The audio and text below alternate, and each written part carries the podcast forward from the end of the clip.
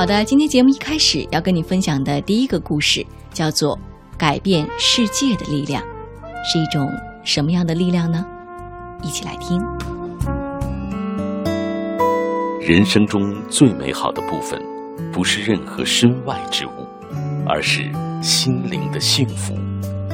丽娜品读时间，聆听美好，享受心灵的宁静。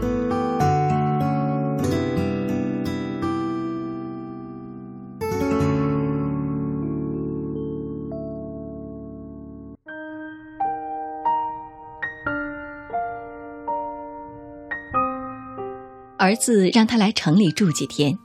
儿子大学毕业后，在城里找了工作，结了婚，现在总算买了属于自己的房子。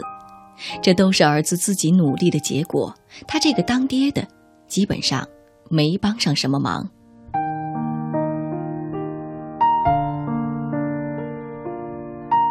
城里他也是待过的，那还是十多年前的事儿了。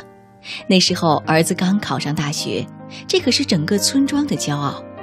可是高昂的学费，让他犯了难，靠从土疙瘩里抠点钱，根本担负不起。不得已，他也进城加入了农民工的大军。他既没有文化，又没有技术，只能找最脏、最苦、最累的活干。他扫过马路。帮人家看过仓库，做过扛包的苦力，汗流浃背的踩过三轮车，最后在一个施工队里做小工。施工队盖了一幢又一幢的楼房，眼看着一片片光秃秃的土地上竖起一幢幢漂亮的房子，他眼睛都看直了。工友们跟他逗乐，说：“嗨，你也给儿子先买一套吧，儿子将来毕业呀，留在城里。”就算有个根了，他嘿嘿干笑几声。就他那点工钱，勉强供儿子上学用，年底回家的路费，往往都得跟工友借呢。还是儿子有出息呀，工作才五六年，就在城里贷款买了房子，不像自己，虽然也在城里流血流汗打拼了三五年。可是连个小小的印记都没有。施工队盖过那么多的房子，但是他不是瓦工，没砌过一块砖；不是木工，没刨过一根木；不是电工，没拉过一根电线。他只是个小工，搬来运去，扛东递西的，几乎每一颗黄沙、每一粒水泥、每一块板材上，可能都留下过他的汗水。但仅凭这一点就认为楼房是自己盖的，他可不好意思说。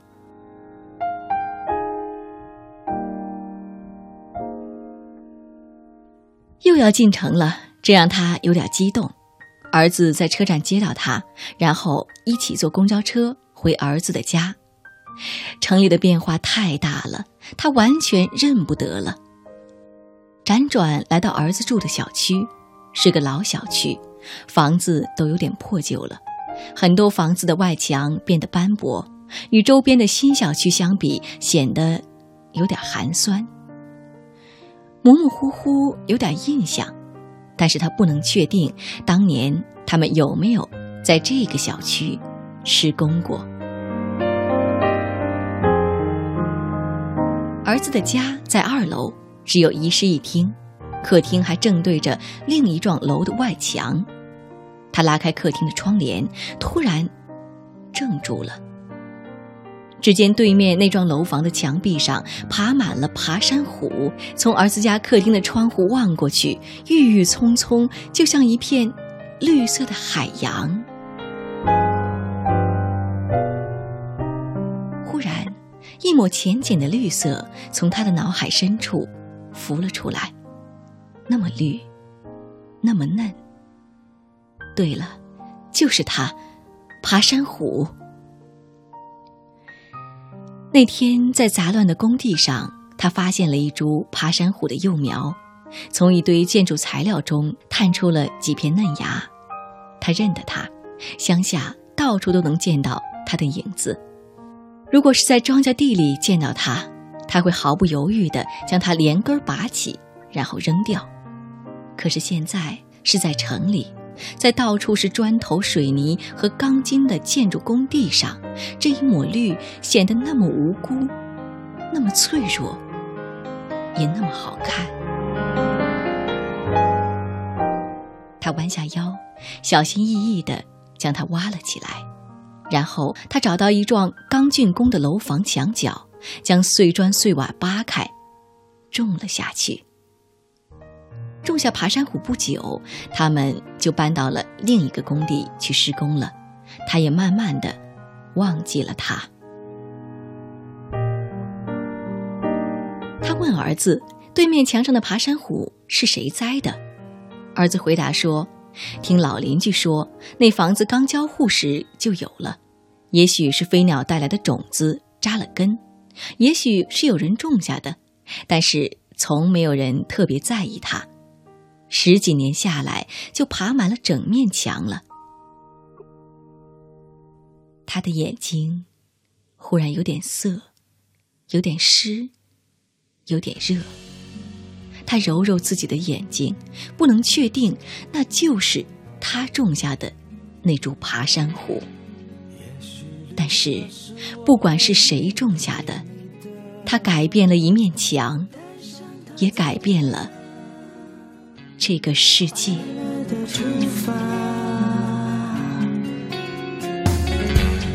无论再走多远，我都会陪你的。为你的农民，不停的长傲。别忘了笑着说，我们已长大了。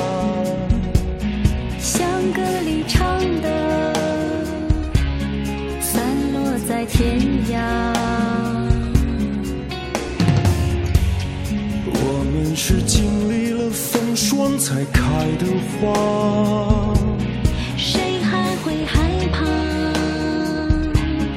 不再是嫩芽。这束鲜花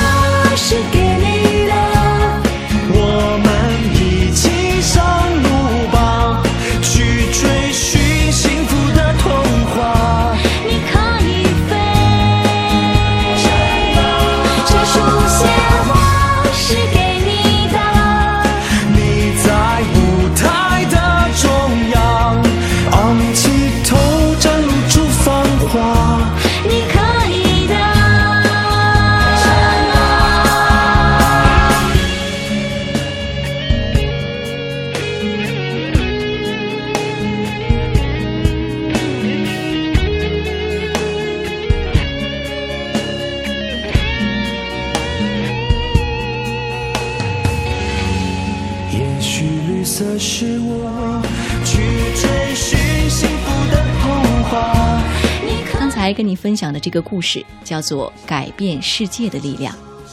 当年的一抹浅浅的绿色，现在却变成了郁郁葱葱的绿的海洋。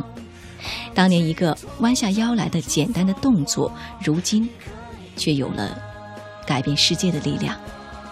很简单，很质朴，但是真的很美好。我们一起上路，追寻幸福的童话。故事当中的人和事其实都是很普通、很普通的，就像人群当中普通的你和我一样。所以，也许我们也会像主人公那样的谦卑，我觉得这很好。但是，普通绝不要妨碍我们也那样认真的去对待生活和爱生活，认真做好每一件小事。即使不能够改变世界，至少让我们的生活和心灵是充实的，是没有遗憾的。像歌里唱的。